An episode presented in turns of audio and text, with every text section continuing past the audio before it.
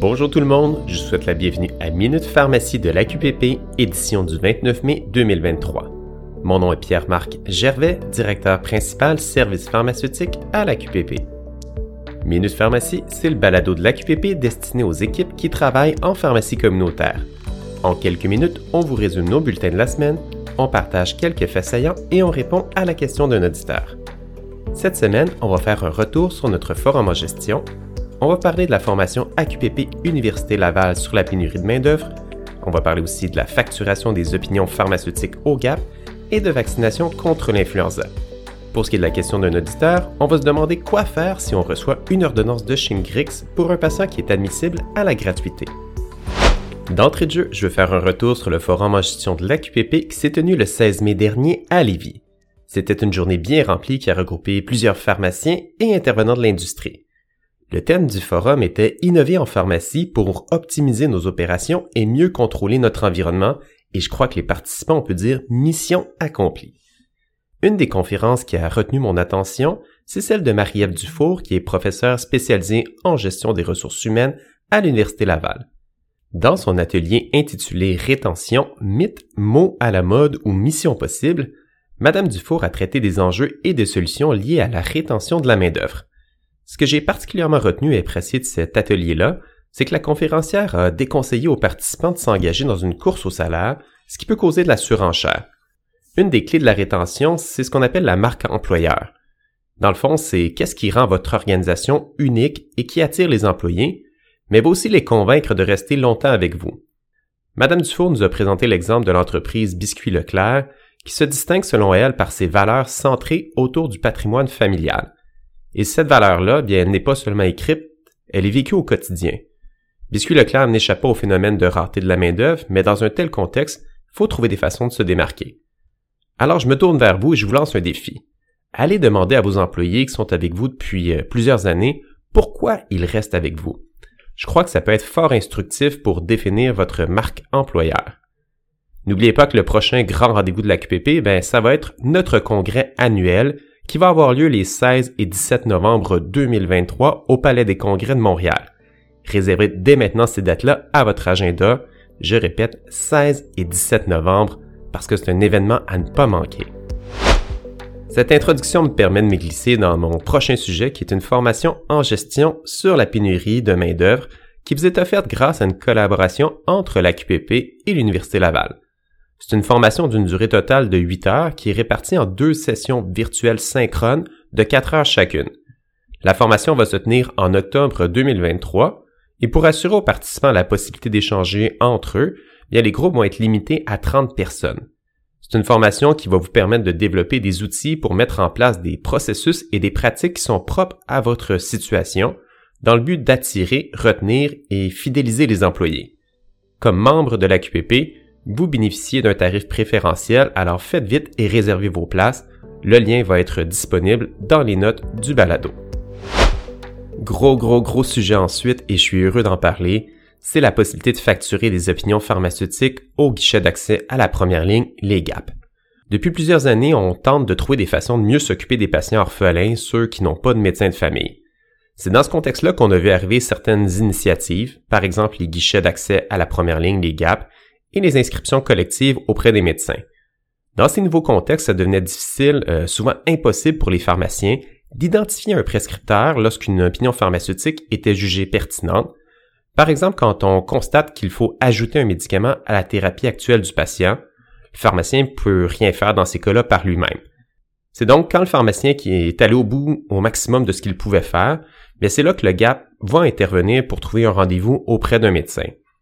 Ça peut être pour un patient avec une inscription auprès d'un groupe de médecins ou un patient qui est inscrit au guichet d'accès en attente d'un médecin de famille. Dans ces cas-là, c'est possible pour vous d'envoyer une opinion pharmaceutique au GAP qui va ensuite la transférer au médecin qui verra le patient lorsque le rendez-vous aura été attribué.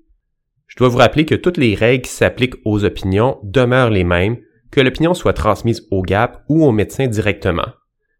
Ce n'est donc pas le simple fait de communiquer avec le GAP, mais bien le fait de dresser un avis motivé avec des recommandations selon les situations qui sont déjà prévues à l'entente AQPP MSSS.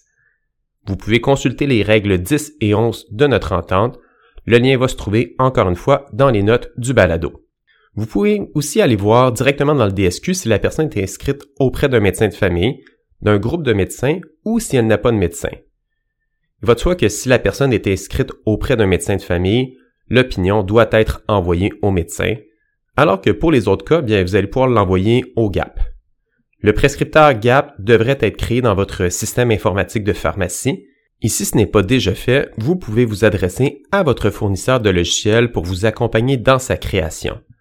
D'ailleurs, pour savoir comment facturer au GAP, je vous invite à consulter l'infolettre 047, donc 047 de la RAMQ. Et finalement, encouragez vos patients orphelins à s'inscrire sur la liste d'attente du guichet d'accès à un médecin de famille, les GAMF. Ça va éviter des délais administratifs lorsqu'un patient désirera utiliser les services du GAP. On arrive donc à notre dernier sujet avant la question de la semaine et on va parler de vaccination contre l'influenza. D'entrée de jeu, je vais vous faire un très bref rappel. La campagne de vaccination systématique d'influenza 2022-2023, donc la précédente campagne, elle est terminée depuis le 29 mars dernier, donc ce n'est plus possible de facturer à la RAMQ les vaccins que vous auriez achetés au privé. On vous rappelle que le paiement des doses achetées au privé par la RAMQ, c'était une mesure exceptionnelle pour la dernière campagne. Sous peu, vous allez être appelé à préparer la campagne 2023-2024 en réservant vos doses auprès de vos grossistes. Il faudra attendre l'annonce officielle, mais pour la prochaine campagne, on s'attend à ce que la vaccination contre l'influenza soit offerte pour tous, sans restriction, sauf le fait d'avoir une carte RAMQ. Il y aura probablement deux vaccins quadrivalents qui vont être offerts et peut-être quelques doses de vaccins à haute dose ou intranasale, mais tout cela c'est à confirmer.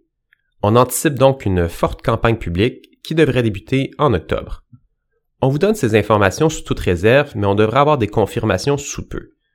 Il est donc important de surveiller les communications pour ajuster vos commandes.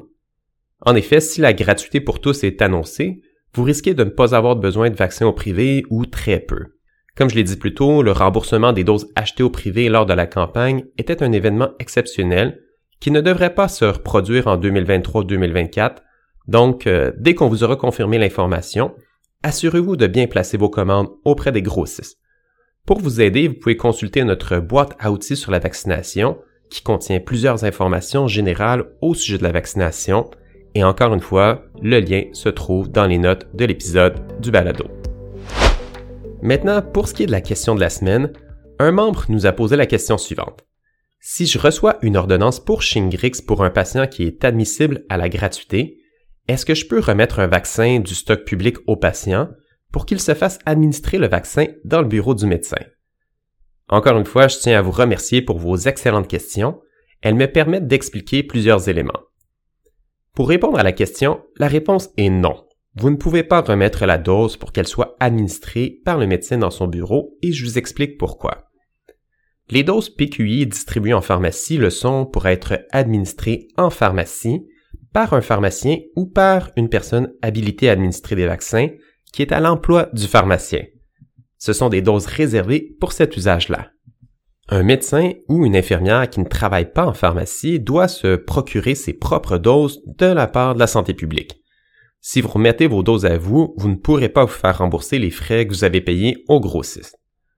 En résumé, si vous recevez une lance de Shingrix ou pour tout autre vaccin pour un patient admissible à la gratuité selon le Programme québécois d'immunisation, le PQI, vous pouvez administrer le vaccin en pharmacie, option 1, diriger la personne vers un centre multiservice pour recevoir le vaccin, option 2, ou indiquer au prescripteur qu'il doit se procurer lui-même ses doses, option 3.